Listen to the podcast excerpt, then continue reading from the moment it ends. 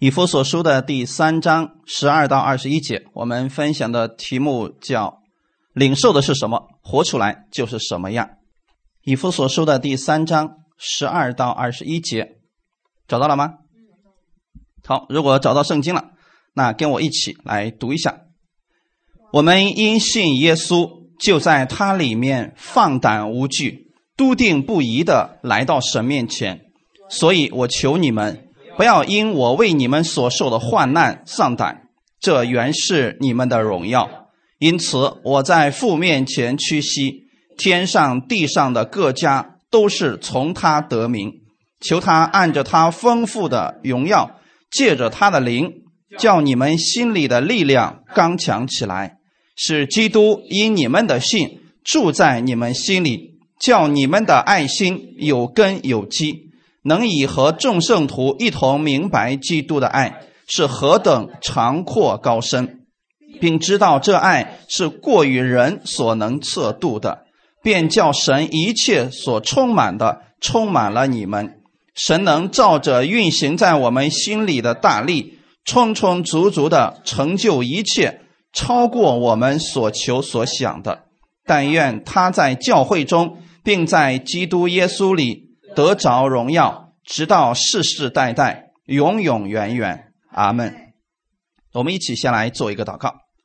天父，感谢赞美你，谢谢你把这样的话语赐给我们，让我们今天从你那里领受你的爱，领受你的力量而生活。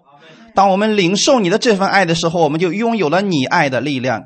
请你来带领我们这一段时间，更引导我们今天来寻求你的每一个弟兄姊妹。我知道你是按时分粮的神。所以你知道我们现在弟兄姊妹心中需要的是什么？圣灵，你亲自供应给他们，帮助我们，奉主耶稣的名祷告，阿门。其实我们很多人，我们都得到过从神而来的各种启示。我们在信耶稣的时候，圣灵就住在我们的里边。你或多或少，不管是你看圣经，或者是你祷告，或者在灵修的时候，神会给你讲一些话语。只是可能有时候你不知道那是从神来的，有时候你心里会有一种话语从心里边出来，那是圣经上的话语，应该知道那是圣灵对你所说的话语。我们每一个人都有，在不同的方面、不同的角度，我们领受的是什么，我们活的生活就是什么样子。那世人呢？当他没有圣灵的时候，世人心里边也有一些声音，对吗？他们有一些声音的时候，他们比如说要做选择的时候，其实他们就开始判断，那么这个事情对我有没有益处，对我有没有呃害处？他会去，那么他们所领受的到底从哪里来呢？从别人的见证，从别人的经历，或者说从一些书上而来的一些参考。所以那些这是人的东西，是会失败的。但是我们里边住的是圣灵。如果你知道这个圣灵亲自来引导你的话，你领受从圣灵而来的力量，你就能活出神的大能。你从神那儿领受信心，你就能在生活当中活出信心。这就是为什么很多人在这里听到了耶稣的话语，他马上信心充满了，面对他的那个环境的时候，他有力量站起来了。就是这个原因，因为他领受了信心。那如果你在神的面前领受的是爱，你就能活出基督的爱；要不然，实在是太难了。我们领受圣灵的恩赐，就能够彰显圣灵的恩赐。这一切都有一个特点，在耶稣基督里边，这一切都是神白白所赐的。我们信，他就赐给我们。所以在耶稣里边，这一切都是免费的。你相信他，他就愿意把这方面启示给你，让你能够明白。阿门。以上的这一切，不管是信心、是爱，或者圣灵的各样恩赐，其实都是让我们来明白神是怎么样来爱我们的。如果你今天有很多的恩赐、很多的能力，会行神迹，如果心里边没有神的爱，这个是没有什么益处的。给别人带不来什么益处，给你自己也带不来什么益处。如果我们弟兄姊妹我们在神的爱里边没有相互连接，那我们所有的人只不过是散落一地。我们所明白的不过是孤立片面的真理而已。比如说，我所我现在给你们所讲的，那也不完全是圣经上所有的真理，对吗？只不过是其中的一部分而已。那你们在神那里也得到了启示，也是一部分。我们每一个人所得着的都是一部分，但有一个特点呢。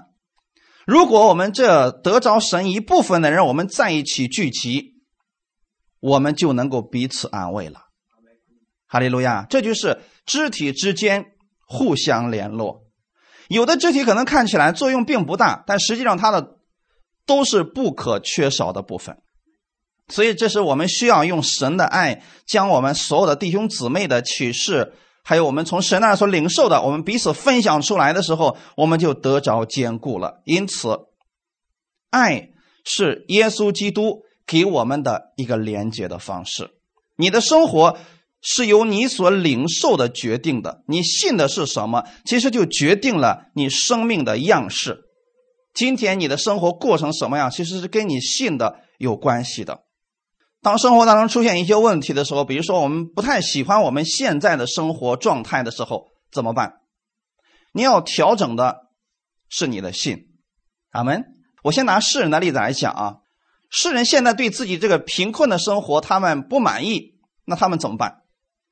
从现在开始，他们夫妻二人定下一个目标，我们要有三年目标、五年目标，我们开始努力，对不对？那么好，我们。要不要做这样的目标呢？不要吗？基督徒不需要目标吗？一模一样的啊，在这个方面，我们跟不信的人是一模一样的。但是在做的时候，我们的区别马上就出来了。世人也定目标，我们也定目标，比如说三年目标、五年的目目标。但是在执行的时候，世人靠的是自己，对吗？这个时候你会发现，他所领受的是某一个书上某一个成功的人士写了什么经历，他就照着那个人的方式去生活，对吗？照那个人的方式去做生意，照着那个人的方式去教育孩子，而我们是按照神的方式。哈利路亚！那你觉得哪个人的胜算更大呢？虽然说我们有神的话语，但是我们要做到一点的话，你一定会在凡事上亨通，就是凡是相信神的话语。有人说我不知道神的话语怎么样去执行，很简单，耶稣给我们其实都是以爱心为目的的，然后产生出来很多的方法。然后有人说我不知道怎么去教育孩子，其实圣经上有的东西写的是非常简单的，你仔细去读真言书就很明确了。真言书里面有智慧，教导我们怎么样与人相处，怎么样教导孩子，怎么样去呃挣钱，圣经里面全都有，对吗？你别忘记了，这个世界是我们的主所创造的，所以他给你的一定是最适合而且是最好的。哈利路亚！所以你信的是什么，就决定了你生活的样式是什么样子的。同时，你心里充满的是什么，你给出去就是什么。看一段经文，《马太福音》的十二章三十五节：善人从他心里所存的善。就发出善来，恶人从他心里所存的恶就发出恶来。好，弟兄姊妹，前两天的时候，有人问我一个问题，说夏娃一开始想吃那个分别善恶树上的果子，这是不是属于私欲的部分？是不是不好的部分？这个想法是不是不好的？那我问你，这个想法是神给他的吗？是神造的吗？那怎么来的？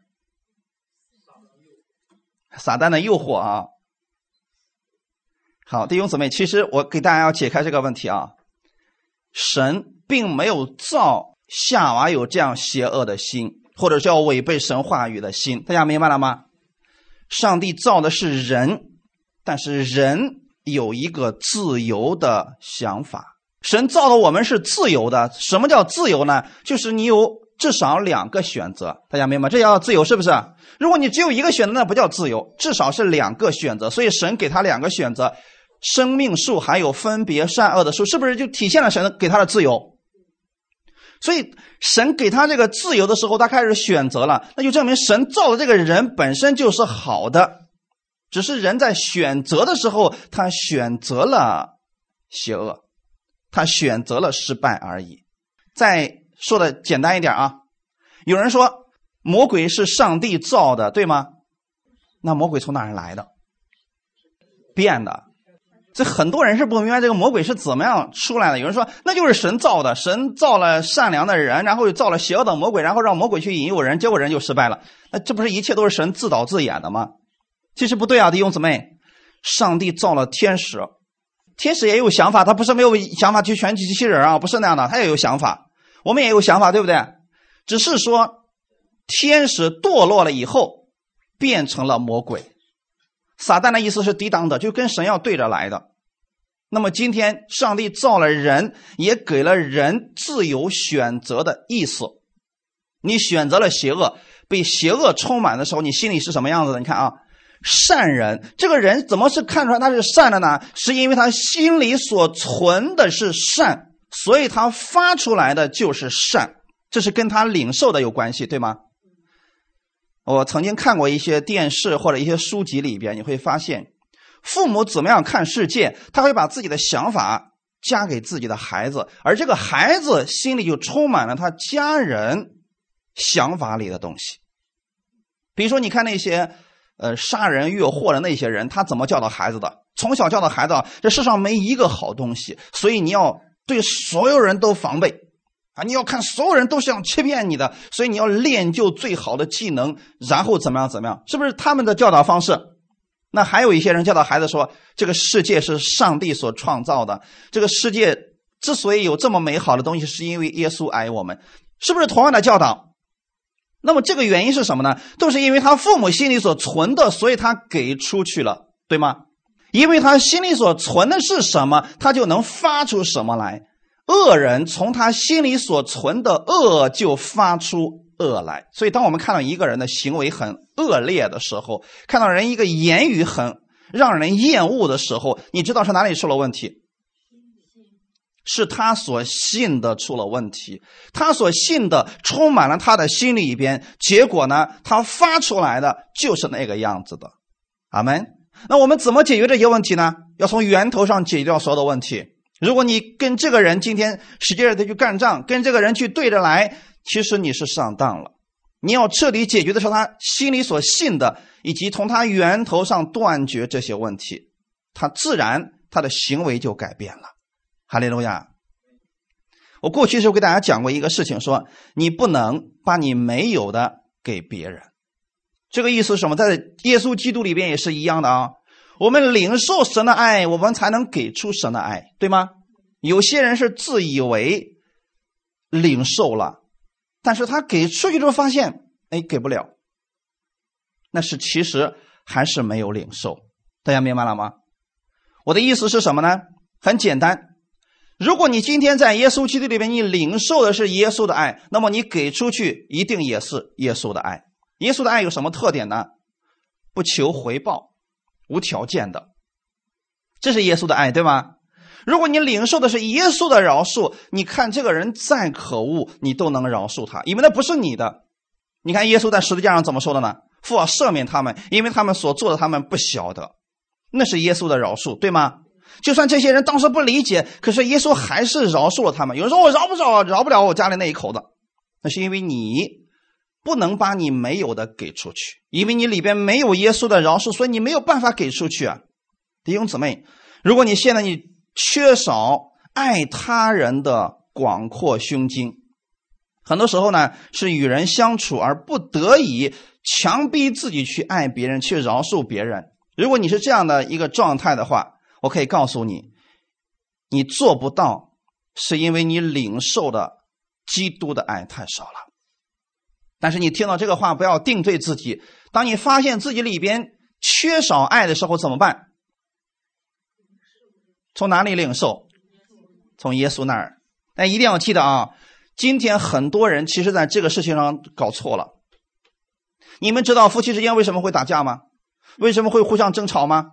其实原因很简单，我们在组建家庭的时候，很多人在不知不觉当中，他们希望从那个人身上索取爱。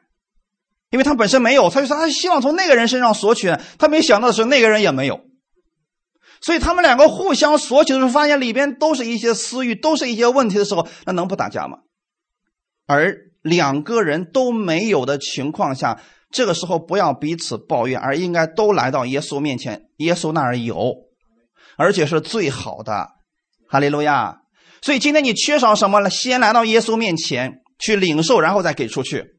如果你来到教会当中，你期待从教会里边某一个人身上得着爱，你把所有的目光都放在这个人身上，你一定会失望的。除非你来到这儿，你说了我要透过这群人，我看到耶稣的爱。你把源头找对了，你就能领受到耶稣的爱了。你说我来今天听神的话语，我是希望从神那里得着供应，你一定会得着的。如果你说我今天来就是想看看谁能多爱我一点，啊，谁能多给我供应一点，谁能多安慰我几句，你一定会失望的。所以不要把你的这个目光放在人身上去索取了，要放在耶稣那里。源源不断的爱都在他那里，哈利路亚！很多人在小的时候因为就没有被爱过，长大以后他也不知道如何去爱别人，所以他所能给出去的也就是自己以前所领受的东西。大家明白了吗？你今天给出去的是什么？其实决定的不是你学的是什么，而是你领受的是什么。你说我有很多知识，那个不管用的。真正的是你明白了这些真理，你曾经被爱过，所以你才能给出去。哈利路亚！我今天能够在这里给大家来做服饰，是因为在我人生最低谷的时候，我所在的那个教会的弟兄姊妹是这样来安慰我的。我透过他们，我看到了神的爱，因为他们这样来爱我，所以我那个时候下定决心说，有一天我站起来了，我也要这样去宣讲基督的爱。所以我在这儿不是说我要给你们讲讲我们老师过去是怎么爱我的，那那几个教会里边同工是怎么样爱我的。你看我很少说这个，是不是？我知道神纪念他们，但是我告诉你的是，这一切是从耶稣而来的。如果我们从小就没有被爱过，我们本身不知道如何去爱别人的。很多人真的不知道。比如说他父母从小就打架，在他很小的时候就打架，然后他是看着父母打架长大，那么他觉得说世界上所有的人心里边都是这么邪恶的。因为他没有被爱过，所以他在生活的时候，他也不知道怎么样去爱别人。他领受的是恨，是纷争，是暴力。那么他给出去的也就是这些。如果父母觉得世人诡诈，他就会教导孩子要防着所有的人，免得上当受骗。如果父母经常争吵，就会把这些东西无形当中给了自己的孩子。大家明白了吗？今天不信主的人也知道说。夫妻两个人吵架，影响最深的是孩子；夫妻两个人离婚了，影响最深的也是孩子。他们都知道，可是他们没有力量胜过这个，而能够胜过这个的力量在耶稣基督里边。阿门！一定记得，能够胜过的这个是在耶稣里边，在耶稣之外你找不着的。我们看一段经文，《出埃及记》的第二十章五到六节，我们一起来读一下：不可跪拜那些像，也不可侍奉他。因为我耶和华你的神是忌邪的神，恨我的，我必追讨他的罪，直父及子，直到三四代；爱我、守我诫命的，我必向他们发慈爱，直到千代。有人说这不是律法吗？这不是十诫吗？没错，我今天给你们讲讲十诫、十条诫命的中心是什么。耶稣怎么总结的？其实。爱才是十诫的核心和原则，大家明白了吗？我们只是说，我们看到这么怎么都是不让我去做的，怎么都不要，因为神爱你，所以不希望你去做这些事情。虽然神说了，你做这些事情你就不一定死，可是这么去告诉你，也是因为神爱你的缘故。所以耶稣就说了吗？就是啊，诫命可以分为两种，第一种是。你要尽心尽力尽意去爱你的神，其次就是爱人如己，就是就是诫命的两部分嘛，一个是对神的，一个是对人的。可是我们发现，我们能做到这些吗？不能。但有一个人做到了，那就是耶稣，他是这样来爱你的，他是这样彰显了我们天赋的爱。那么，既然十诫的原则是以爱为中心来展开的，那我们就看看这里边我们能看到什么神对我们的爱，让我们来领受一下。神首先说不可跪拜那些像，是指你不要去跪拜偶像。那有人说了，我非得要跪跪拜偶像又怎么样呢？如果你跪拜了偶像，你就一定会恨我们的神。这是两个方面，大家明白了吗？你不选择 A，就一定会选择 B，没有中间答案啊！你要么你就听神的话语，真的远离偶像；要不然你选择了偶像，就一定会恨我们的神，因为我们神的话语跟那些偶像的东西是截然相反的。阿门。当人选择了去相信、跪拜那些偶像、侍奉那些偶像的时候，就选择了恨我们的神。那么这里说了。恨我的，我被追讨他的罪，几代？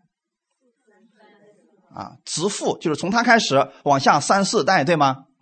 有人说，哇，那这不是我们神要惩罚这个人吗？好，我现在给你讲一下啊，到底是什么意思啊？神的意思是，当你恨我的时候，这个咒诅自然就临到了你的身上。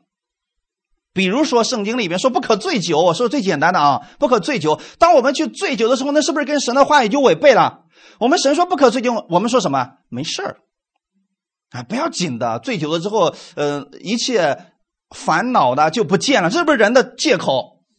所以他对神的话语是不相信的，所以他选择了我就按这种方式去天天醉酒好了。可是他醉酒了之后，他发现了一系列醉酒之后的恶行就出现了。一个姊妹啊，她的丈夫因为不信主，所以天天喝酒。喝完酒之后回来就砸那个电视机，还有那个电视机前面那个叫什么了？茶几。他家买那个茶几都可贵了，你知道吗？他喝完酒之后回来就砸电，不知道是养成什么坏习惯啊。他家那电视机也很大，六十多寸的啊。就回来之后把电视机砸了，然后把那个茶几给砸碎了。第二天早上起来可后悔了，后悔什么？你知道吗？那是心疼钱呐。你知道他发现这个被砸了之后，他马上下定决心说，从今天开始再也不喝酒了。然后把东西一收拾之后，又买了新的电视，又买了新的茶几，你知道吗？没想到过一个星期之后又喝酒，喝完之后就又砸了，反反复复之后，弟兄姊妹，你不觉得这个是个问题吗？其实你会发现，这是一种东西被捆绑了，是不是？是因为他被捆绑了，结果你没发现，如果说这个人不下定决心说主啊，我愿意依靠你，我愿意把这个东西完全放下来，这个东西会传染的。我所说的传染，其实这是一个。神学里边的名词，神学里边告诉我们说，最具有传染性就是我。假如还用醉酒来举例子的话，我我天天喝酒，我会影响到你。有一天你跟我一起来喝，一起来醉酒的啊。然后呢，他会影响到自己的孩子。你会发现有很多酒鬼家的孩子也是酒鬼，对吗？其实这就是无形当中，我们把这种东西，把我们所领受了，我们给了我们自己的孩子。假如你的孩子领受这个之后呢？他就会继续往下传递，直到三四代，你都知道这个问题有多严重了吧？所有的其他的也是一样的，比如说生活当中的坏习惯啊，还有这些我们觉得人都不好，他会把这种观念完全一代一代往下复制。前两天我跟一个一些人聊天的时候，我们还说起这个事情，说其实啊，你家的孩子是你的原版。我的意思是什么呢？我们长大之后，我们可能有伪装，啊，我们会装出一个非常和蔼、非常非常好、非常温柔的样子。可是你知道吗？你在家里的时候，是不是最真实的时候？谁看见了？你的孩子看见。所以你的孩子走出去之后，你会发现那才是你的原版。所以会你会发现你的孩子脾气暴躁，总上摔东西，这说明你该改一改了。那是原版，因为他他不知道作假。等他长大之后，可能有些东西他作假了，但是他会把这个真的传递给他的孩子。这就是圣经里所说的啊，我被追讨他的罪，直父及子，直到三四代，就是这个这个是个咒诅啊。那怎么样才能断绝这个东西呢？第六节我们看一下啊，爱我、守我诫命的，我必向他们发慈爱，直到千代。到底是咒诅的能力大，还是我们主的慈爱大？要想解决你生命当中的那些咒诅、那些纷争、那些吵架，怎么办？什么是解药？慈爱是解药，弟兄姊妹。当人选择远离神的时候，他会自动进入咒诅模式。可是，当你选择相信耶稣，并且愿意按照耶稣的话语去生活的时候，你就自动进入祝福当中了。而且，神的祝福是直到千代的。我们的主的意思是什么呢？你如果愿意用我的话语去教导你的孩子，去用我的爱去生活的话，你的整个家庭以及你的后代都是蒙福的。这个福蒙到什么程度呢？你们可以去看一些历史或者一些人物的传记，你会发现，在欧洲西方国家有很多基督徒的家族，你会发现他们这个家族都信耶稣，然后这个家族里面真的好多代他们都是蒙福的呀，这是不是事实？有一些确实是一些暴发户，但是持续两代三代就完了。我们中国是不是有句谚语叫什么呢？呃，哎，富不过三代，你看是不是？我们神的话语一点都不会错的，但是也有人说了，穷不过五代，那那不准确啊！很多很多人穷一辈子都是穷，好几代都是穷的呀。怎么样才能够从这个咒诅里面出来？唯有耶稣基督，你信耶稣，你才能够从这里边出来，因为这是跟我们所领受的东西是有关系的。我们在不经意之间把我们所领受了给了我们身边的朋友，给了我们的亲人，这就解释了为什么。有些父母脾气不好，孩子也是如此。这些坏习惯好像是可以遗传的，因为和领受有关系。我们靠我们自己，我们知道这些东西不好，但是我们很难把这些东西都清除掉，去过新的生活。除非你在耶稣基督里边。我们看一下《格林多后书》第五章十七到十九节：若有人在基督里，他就是新造的人。旧事已过，都变成新的了。一切都是出于神，他借着基督使我们与他和好，又将劝人与他和好的职分赐给我们。这就是神在基督里叫世人与自己和好，不将他们的过犯归到他们身上，并且将这和好的道理托付了我们。阿门。这段经文可能大家很多人都很熟悉啊。若有人在基督里，他就是新造人。那么你现在在不在基督里边？那你就应该相信你是新造的人。新造的人是什么意思？是一个全新的存在。阿门。你说我没有信耶稣之前，我有很多的坏毛病，但是你信了耶稣之后，那些跟你已经断绝了。耶稣不是要改造我们的老生命，这个其实是错误的。我们正确的相信应该是什么样子的呢？在我信耶稣的那一刻，过去的那个我已经死了，那现在是一个新人。这个新人偶尔会冒出来一些过去的一些想法，但是我是一个新人，我不去在意那个不是我的东西，所以我要学会拒绝他。我的东西是什么呢？耶稣基督的话语，对吗？他的话语，他对我所说的话，才是真正的我自己。所以你千万不能信错了，你信错了就麻烦。你说主啊，我现在是努力要变成一个新人，不是的，这一切是谁做的？一切都是出于神。这个经文不要用错了，弟兄姊妹。很多人牧师把这个经文说，一切都是出于神，所以你的疾病、你的意外、你的死亡，那都是神给的。不是这里的上下文的意思是你能够成为一个全新的人，那是神做的，阿门。那是神做的，所以你怎么样看待你自己呢？用圣经里边对你的描述，圣经里边的那些祝福，那才是你该承受的部分。温柔、喜乐、和平、忍耐，这些圣灵的果子，那才是你真实的样子。你给自己下一个决定，说主，我要活出那样的生活来，因为那些都存在我的里边，我只是没有活出来而已。我要努力去活出那样的生活。阿门。你已经把我的身份变成那个样子，你不是让我努力去改造自己成为一个新人，不是，是你已经把我变成新人了。过去那个我已经死掉了，所以坏习惯，很多人是怎么样改变？就是他那一念之间想到，我这个吸烟，我这个醉酒的毛病。其实早都跟我没有关系，我是一个新人，就像一个小孩子刚出生的时候，你不能说，嗯，这小子一出生那就会吸烟，因为他是从他老爸那儿遗传的，这个正确吗？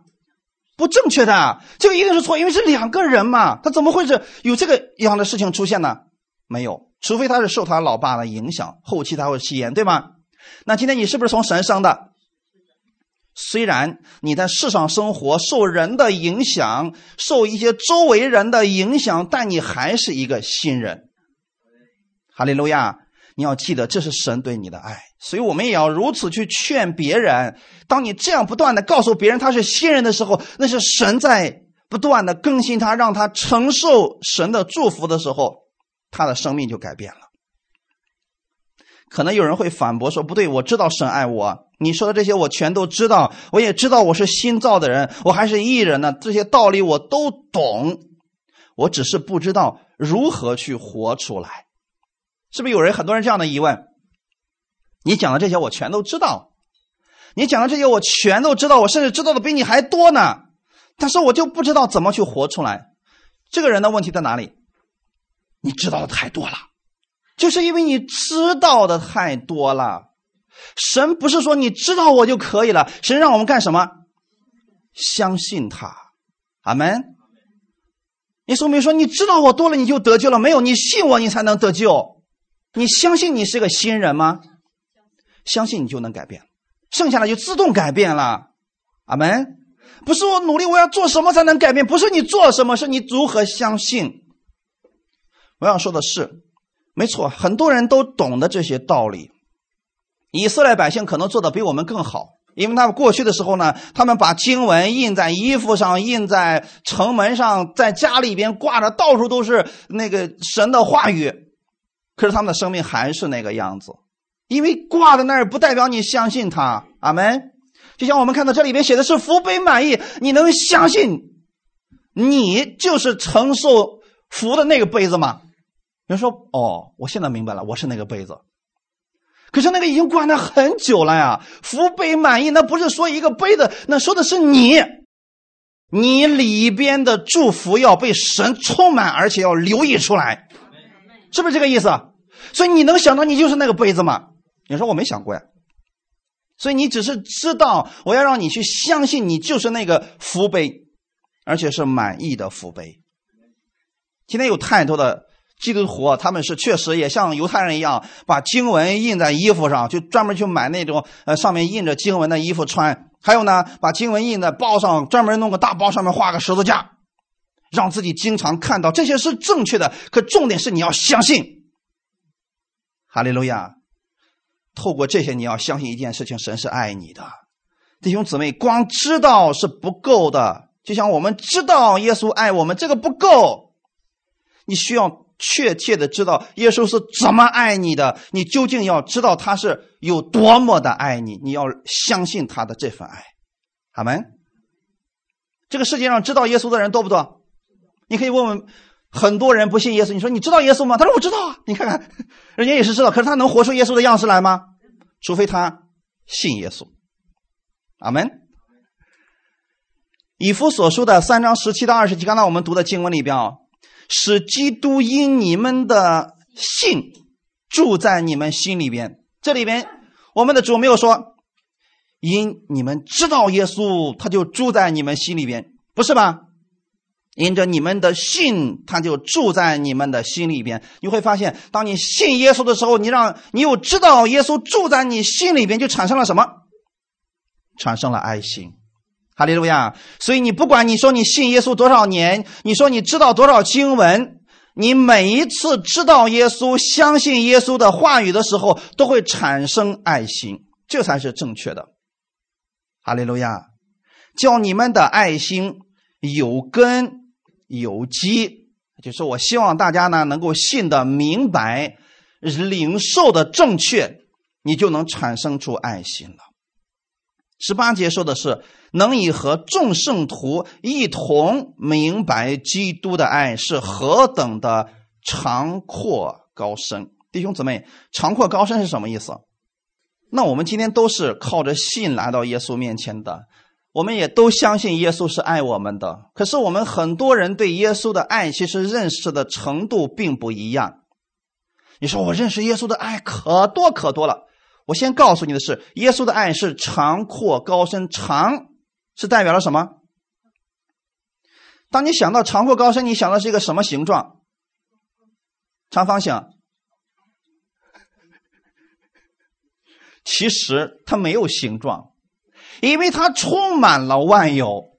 我我觉得耶稣可爱我了，爱我最深了。你看这个过去我们有很多经典的一些歌曲，你知道我爱你有多深，是吧？月亮代表我的心，可是神说什么呢？月亮根本就代表不了我的爱。月亮能代表神的爱吗？不能。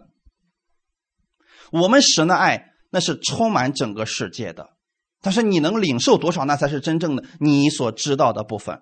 阿门。啊，不是你说我读圣经里面看到神是这么爱我的，这个不行的。所以，我们对神的爱不能够只停留在表面上，在头脑当中的理解，不是说哦，耶稣爱你，神爱你这么简单，不是这样的。很多的人，他们得医治，他们生命被翻转，其实就在那一瞬间，他明白了耶稣的爱，结果这个神迹就发生了。大家知道这个事情吗？我不知道你们中间有没有这样的经历啊？很多人是有这个经历的啊。他们在一瞬间，比如说领圣餐的时候，在默想耶稣的时候，一瞬间他明白哦，耶稣原来这么爱我，他的心砰发生了剧烈的震动，结果疾病消失了。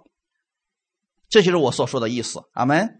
不是你把这个经文念一万遍，然后说为什么我还不得医治？不是你说主啊，你到底在哪里？为什么你还不医治我？不是这样的，是你透过这些经文，透过耶稣所做的，你突然明白他这样爱你。哈利路亚！一定要跟你连接起来，弟兄姊妹，一定要跟你连接起来。所以十二节我们今天读的经文是我们因信耶稣，就在他里边放胆无惧，笃信不疑的来到神面前呀。保罗他虽然在患难当中，但是他仍然相信。神是爱他的，这样的人是有勇气，也有力量面对一切环境的。阿门。所以我今天期望大家在领受基督的时候，你希望你领受的是什么？有人说我现在需要医治，很简单，透过神的爱，在他的爱里边领受医治吧。阿门。有人说我想喜乐，在他的爱里边，你就有喜乐了。很多人被耶稣的爱感动过，所以他们愿意悔改去相信耶稣。他们也真的相信这份爱是无条件的，这是多数人都知道的部分啊。那么后面呢？他们说，那么接下来怎么做？他们又开始靠自己的努力了。今天律法下的相不相信神爱是无条件的？相信，他们嘴上都这么说，嘴巴上都是这么说的，对不对？可是，在实行的时候，在生活当中的时候，在支取的时候，他们就不相信了。他们相信，哎，这是有条件的，这就需要去努力了。所以要遵守神的神的诫命，要好好听牧师的话，要多去教会，要多读圣经，多祷告，多做好事，多奉献。只有给神交上一个满意的成绩单，我们的神才能喜悦我们，才能祝福我们。这是不是现在多数人想的事情？但是我要告诉大家的是什么？不要忘记了，神的恩典是一个礼物。神的恩典是礼物，阿门。我们为什么要说 Merry Christmas？Christmas 就是礼物的意思嘛。所以一想到圣诞节，人们想到是礼物，对吗？耶稣是那个最好的礼物，是从神而来要赐给我们的。而这个恩典是我们不配得的、不该得的，但是神乐意，并且白白的赐给了我们。当我们明白这些之后，你就能结出上面的果子。你愿意听神的话语，愿意听牧师的话语，愿意去教会，愿意读经，愿意奉献，这些是不是都是果子？但是你不能透过一个果子去要一个，去得到那个树啊，这不行的呀。你拥有了那个树，是不是自然就能得到那个果子了？你天有没有去市场上买水果？你说，老板，这个这一筐水果我买了，我买了啊，然后把这个树给我吧，他会给你吗？他没有啊。但是你要去买一个苹果树，你把它放在家里面，会不会结果子？所以一样的，我们不能搞反了呀。我们今天太多的人是期望透过这个果子，然后得到那个树，所以你很难得着的呀。你今天不是像律法下那样，你努力的靠着你的善行，靠着你的好行为去取悦神，然后让神来祝福你，不是这样，你得不着的。反过来你就正确了，阿门。你相信神已经把那个树给你了，然后你去培养那个树，结果子是迟早的事情。阿门。那你是不是那棵树？没错，你只要跟神连接在一起就好了嘛。耶稣说的很清楚，你们是葡萄枝子，他是葡萄树，你连在它上面结果的是自然的事情。所以，当人明白神的爱之后，他有了这些经历的时候，他就愿意去听神的话语，愿意去读经，愿意去奉献。这是经历神的爱之后所结出来的果子。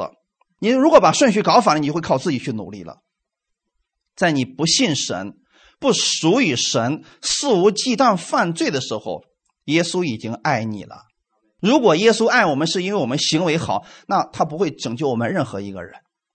耶稣在爱你的时候，恰恰是你在肆无忌惮犯罪还拒绝他的时候，那个时候他已经爱你了。那么现在我们再想一下啊，现在已经信耶稣了，很多人反而活的是如履薄冰、胆战心惊，生怕一不小心犯罪就得罪了神，这不是很可惜的一个事情吗？回过头来想想看，我们现在应该活出一样什么样的生活来？应该是坦然无惧的，应该是每一天都感恩的生活，对吗？我们回头想想说，主要是的，我过去没有相信你的时候，我肆无忌惮的犯罪，我不听你的话，我拒绝你，可是你还是爱我。那我现在我更加相信，我愿意去聆听你的话语了，我愿意在里边有愿意改变的心的时候，你会，你的爱从来不会改变的。阿门，哈利路亚。所以弟兄姊妹。很多人因为信错了，所以他的生活一切都是全是错的。很多人说了：“我相信耶稣赦免了我信他之前的所有的罪。”这是不是很多人的想法啊？很多人也相信了。我相信神的爱是无条件的。那么你既然相信的是神是只赦免了你信他之前的罪，这是有条件还是无条件？很明显有条件嘛。无条件就是不管你如何，我都爱你。阿门。我希望弟兄姊妹，我们领受耶稣这样的爱，你就能够去饶恕别人，去赦免别人，去爱别人了。有人说我为什么要去爱别人呢？很简单啊，当我们去爱别人的时候，证明你心里边充满的是爱，那喜乐、平安、自由本来就在你的里边了。哈利路亚！如果别人说你一句难听的，你马上三天都睡不着觉了，那就证明你里边太缺乏神的爱了。很多人因为信错了，所以信了耶稣之后啊，反而过得更累、更苦。其原因就是因为领受错了。弟兄姊妹，如果你真的相信你成为基督徒以后，神对你的爱是完全取决于你的表现，是有条件。你改变神的爱你的话，你就会把这份爱去复制，然后原封不动的再用在别人身上。比如说，我现在是这么信耶稣的，我就相信是吧？耶稣是只赦免了我信他之前的这些罪。那么之后呢，我成为基督徒了，人家都说了，我已经长大，不再是小孩子了，所以呢，我得自己承担责任，所以我得好好努力的去爱神，我得为神多做点如果我但凡敢违背神的旨意，神就击打我，赐灾祸给我，甚至可能会夺取我的命，别让我活在世上祸害人间了。那如果你领受的这个信息，你给出去是不是也是这样的？你给别人传福音的时候，其实也是这样的。小心点啊，要不然神会把你修理掉的，然后呢会把你接回去。那很多人在明白这个之后，他就不再传福音了。其实原因也在这儿，对不对？他觉得我已经这么苦了，我干嘛要这样去再祸害别人呢？可是这是福音吗？不是，弟兄姊妹，这是信错了。因为你认为神是如何是这样来对待你的，你就会以同样的方式去对待别人。弟兄姊妹，今天我在这儿给你们讲一个事情啊，比如说在婚姻当中出现了问题，你们知道圣经上说我们要饶恕要包容，可是如果你认为只有你现在包容了，神才能够接纳你，你知道你过得有多累吗？这就是为什么很多基督徒，特别是姊妹们啊。信了耶稣之后，因为丈夫不信，所以现在活的他们说连狗都不如了，整天卑躬屈膝的想讨好自己的丈夫，结果发现变本加厉的了。那么神是这样说的吗？不是啊，弟兄姊妹，不是你你做的好了，神才爱你，弟兄姊妹知道了吗？而恰恰是反过来，当你知道神有多么爱你的时候，你就有力量去饶恕别人，去包容别人了。阿门。如果你只是认为只有你做的好、做的对、值得爱的时候，神才这样爱你，我敢保证，无论你读多少圣经，你听我多少的讲道，无论你多么想改变你自己的态度，多想原谅，你永远是做不到。因为很简单，你看到这个人你就受不了了，因为在你的内心深处，你依然认为明明是他有错在先，凭什么让我去原谅他？明明是他先背叛我的，凭什么让我饶恕他？我觉得他不配让我去爱他，所以你永远饶恕不了。那如果换过来，我们把这个你现在饶恕不了的这个人换成我们的耶稣跟你的关系，如果耶稣对你说这样的话，你觉得你还有机会得救吗？如果耶稣现在站在你面前说了吗？我凭什么要为你而死？你告诉我，你哪一点值得我为你去死？你发现，哎呦，真的哦，该死的是我们呐！耶稣完全没必要为我们去死，为什么让我们去死呢？耶稣说：“我凭什么饶恕你？你有什么值得我饶恕的？我是一个圣洁的生命，为什么为你去死？”我们发现我们自己哑口无言，对吗？只有我们领受耶稣这份爱的时候，我们不再去讲条件，说主他不配被爱，所以我饶恕不了他。你领受耶稣的无条件的爱的时候，你看这个人的时候，你会觉得说主他好可怜的，怜悯他吧。这是不是耶稣看我们的样子？是不是对十字架那群人定他的人，耶稣也是这么去怜悯他们的？因为耶稣知道他们做的事情，他们根本不知道，所以我原谅他们。那是因为耶稣里边有长阔高深的爱。当你里边有耶稣长阔高深的这份爱的时候，你不会受这些人的辖制。弟兄姊妹，请记得，饶恕别人是释放你自己。当我们觉得说“主，我饶恕不了”的时候，实际上你在捆绑当中啊。你得着的不是无条件的爱，你是做不到无条件去爱别人的。这也就是为什么我们生活当中无法去原谅你的配偶、原谅你的亲人的真正原因所在，是因为你还没有真正的原谅你自己，或者说你还没有真的认识到耶稣对你的爱。还是那句话，你不能把你没有的给别人。如果你还在为最近我没有祷告、没有敬拜或者没有读经而愧对神。其实是这个错误的，弟兄姊妹，即便你不读经，你也不该觉得你对不起神，因为神不是说你读经我就喜欢你，没有这个想法的。弟兄姊妹，你说我不读经，我没有敬拜，我没有去聚会，损失的只是你自己。我们的神不会因为我们不敬拜他，他就不再是神；我们的神也不会因为我们不不荣耀他，他就不再有荣耀。这一切对他来说都不会有一点点的缺乏。缺乏的是我们，因为我们太需要神的这份爱了。阿门。如果今天为止你还认为神是斤斤计较、喜怒无常的话，我可以很明白的告诉你，那是因为你心里边根本就不明白耶稣的这份爱。弟兄姊妹，只有我们真正领受这份爱的时候，我们的生活当中才能做到在凡事上不受捆绑。耶稣希望我们是自由的，所以他是让我们在他的爱里边享受这份自由。阿门。所以首先你要先得着神爱的启示，这个我不能够帮你们，我只能给你们讲，因为这份爱是需要你去经历，需要你去体会的。你在读圣经的时候，实际上那是神在对你说话。阿门。我过去给大家讲过很多次。你怎么样去看待这本圣经呢？那是耶稣给你所说的情话，以及他给你的所有祝福。所以你们要自己去读，自己去领悟。而我给你们讲的不过是一些见证而已。见证什么呢？见证我认识的耶稣。你们也可以，弟兄姊妹。当你们明白这个之后，你们去读圣经，你们也可以向我来见证你们所认识的耶稣。但都有一个核心。我们知道耶稣爱我们，阿门。那个时候你就不会像那个喊口号似的哦，耶稣爱你。也许你真的会伸出手，耶稣爱你。你会发现耶稣在给人做医治的时候，是不是他那个爱里边是充满了怜悯和慈爱？是这样的，弟兄姊妹，耶稣怜悯他们就医治好了他们，那是长阔高深的衡量，阿门。那我们怎么去了解神的爱并领受呢？这是我们一辈子要做的事儿啊！只是我们在不同的阶段，我们只是认识了一点点而已。看一段经文，《哥罗西书》的第三章十二到十四节。所以你们既是神的选民，圣洁蒙爱的人，就要存怜悯、恩慈、谦虚、温柔、忍耐的心。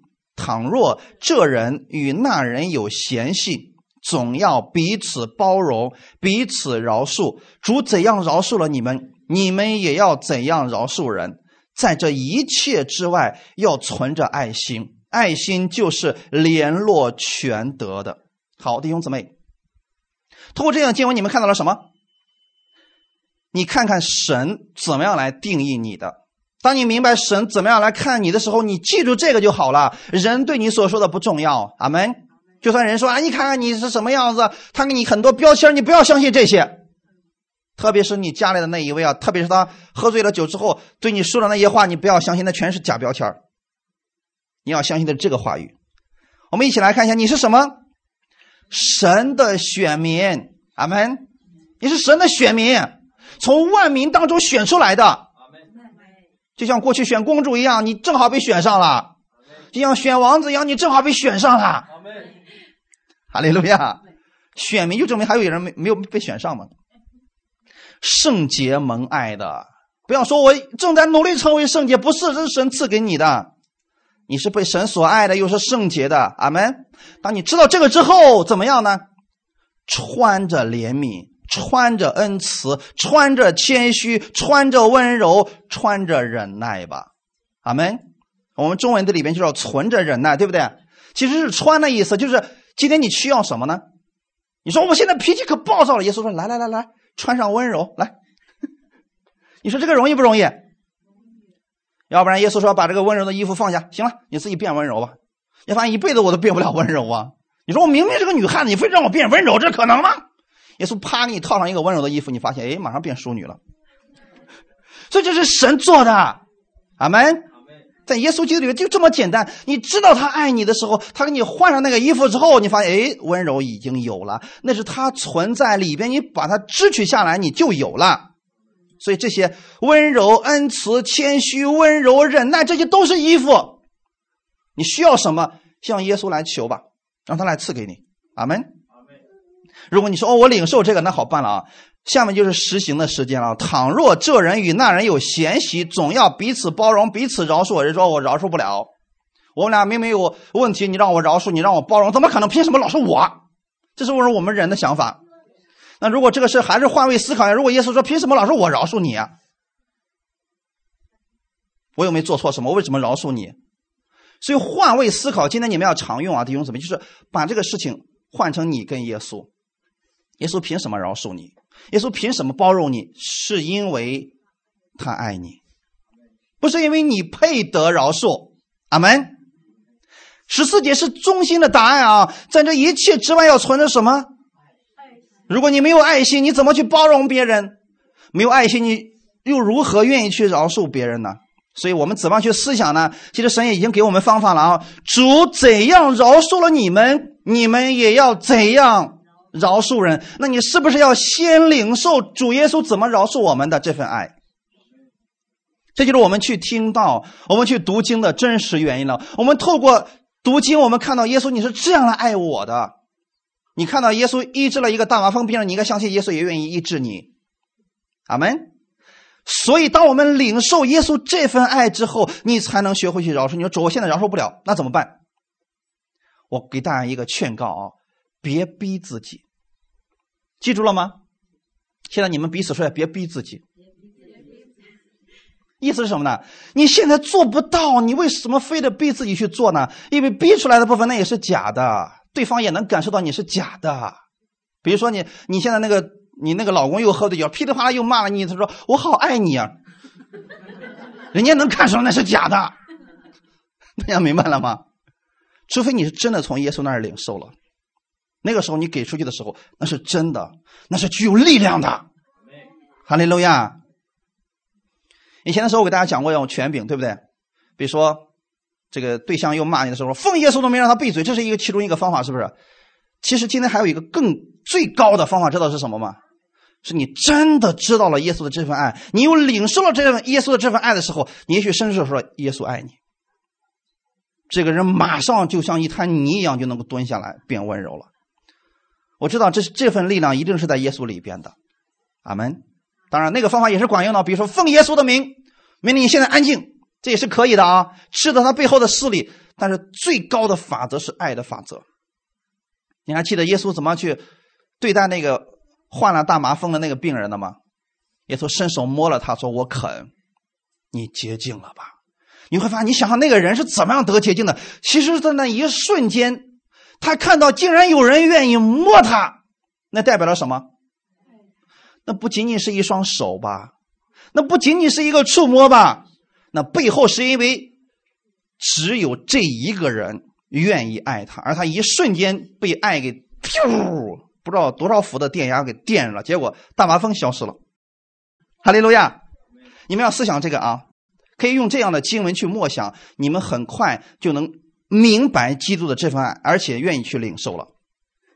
基督对你的爱才是运转一切真理的原动力。阿门。请记好我给你今天所说的这句话啊！耶稣基督对你的爱才是运转一切真理的原动力。圣经上所有的真理都要透过爱来运行的，就像汽车的发动机一样，我们用的是油。在真理方面要运行，它要怎么样？要有基督的爱，哈利路亚！当你领受了基督的爱，再去教导别人，那里边是充满爱心的教导。当你领受了基督的爱，再去安慰别人的时候，那是充满爱的安慰。这个时候就有能力发出来了，哈利路亚！最后我们看一段经文，《约翰一书》的第四章九到十节。神差他独生子到世间来，使我们借着他得生。神爱我们的心在此就显明了，不是我们爱神，乃是神爱我们，差他的儿子为我们的罪做了挽回祭，这就是爱了。阿门。所以你们听到那首歌，这就是爱。什么是爱？这个才是，这是真的。阿门。别在世上寻找什么真爱了。只有在耶稣基督里边，阿门。耶稣怎么爱我们的？神怎么爱我们的？差他的独生子到世上来，让我们借着他可以得着生命，为我们的罪做了挽回祭。这就是神的爱。这个爱是个动词，既然是个动词，那我们就要怎么样？领受之后，我们就有行动了。这个行动是自然而产生的。哈利路亚！所以不要被感性冲动左右了你的判断。有很多人是。感觉不到别人爱你，所以他说：“我感觉你不爱我了，所以我觉得你不爱我了。”这都是觉得，对不对？我们不能靠觉得，不能靠感觉，弟兄姊妹，你不能因为感觉不到别人爱你，你就不爱别人了。在耶稣基督里边，不要用感觉，要凭着信心。阿门。世上的人是说了嘛？呃，我觉得神的爱飘忽不定啊，因为我感觉不到。其实神的爱是实实在在的。耶稣的十字架。是真实的吗？是的呀，要不然我们干嘛挂十字架呀？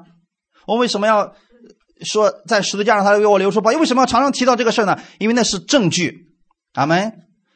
强调了耶稣在十字架上为我们所做的，那就是实实在在对我们爱的证据。哈利路亚，感谢赞美主。今天我们一起在神面前，我们每个人来祷告。我给大家一段时间，让我们每个人今天我们安静下来。看看我们的生活到底需要在哪一方面要被耶稣的爱触摸，被耶稣的爱遮盖。所以我们在主的面前，我们可以每个人我们来祷告。你要相信，你的生命当中虽然有很多负面的、很多不好的事情发生，但是你也应该相信，无论你在什么处境当中，你要相信神是爱你的。虽然也许你感觉不到。但你仍然要相信，神是爱你的，而且是真心爱你、全心爱你。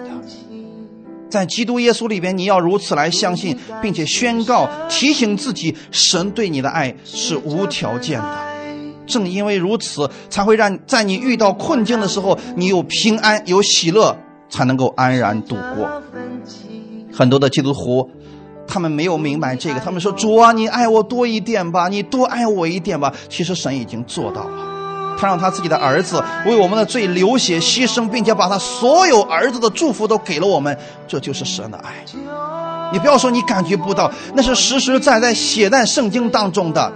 你也不要祷告说：“主啊，你给我力量，救救我吧。”神已经给你力量了，你来支取吧。要正确来相信神。神不是一个不称职的父亲，耶稣不是一个不负责的救主，圣灵更不是一个没有用的安慰者。他们该做的都已经做了，所以今天你需要来到他面前来领受吧。你要相信他是爱你的，阿门。如果你认为神任由你在魔鬼的手中苦苦挣扎、冷眼旁观的话，这就是有条件的。弟兄姊妹，把这些都忘记吧。从今天开始，放弃这些错误的想法，重新来认识神的爱。莫想耶稣在十字架上为你所做的，你要信的不是一套理论，而是一位救主。他的名字叫耶稣。如果今天有人还在祷告说：“主啊，求你可怜我，求圣灵降下来，求你恩待我。”这个祷告没有错，但是那是旧约之下的祷告，是旧约之下人们的渴望。今天你在新约之下。你要相信耶稣，他断气的时候，他撕裂了圣所和至圣所之间的所有的幔子，那证明你跟神已经和好了，你跟天父之间的关系是亲密无间的，是永不分离的。耶稣让你脱离了罪的捆绑，你是一个新人。从今天开始，用耶稣的思想去思想你的生活，用耶稣的大能去开始你的新生活。阿利路亚，感谢赞美主。也是我们相信你这样是爱我们的。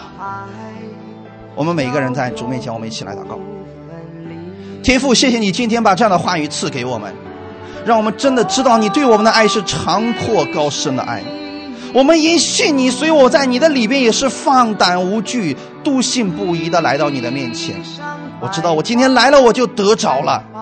无论我在患难当中，在平安当中，在富足当中，在苦难当中，我知道你是爱我的。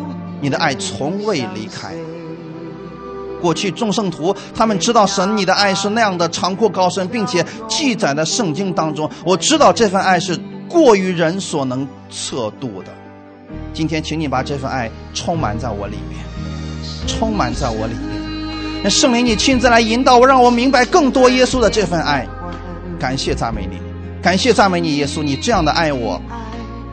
我愿意在这一周当中活出你这样得胜的生活来，请你帮助我，奉主耶稣的名祷告，阿门。一直破碎心，是你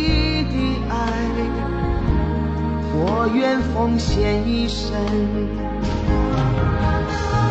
祝你爱温暖我心。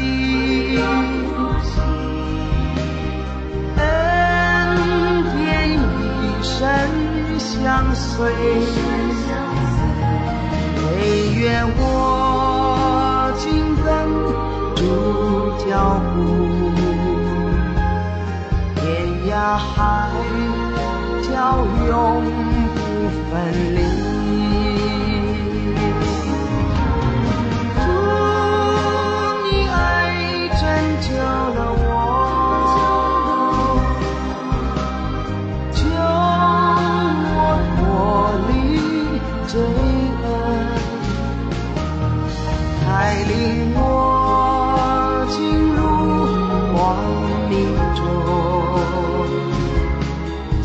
手中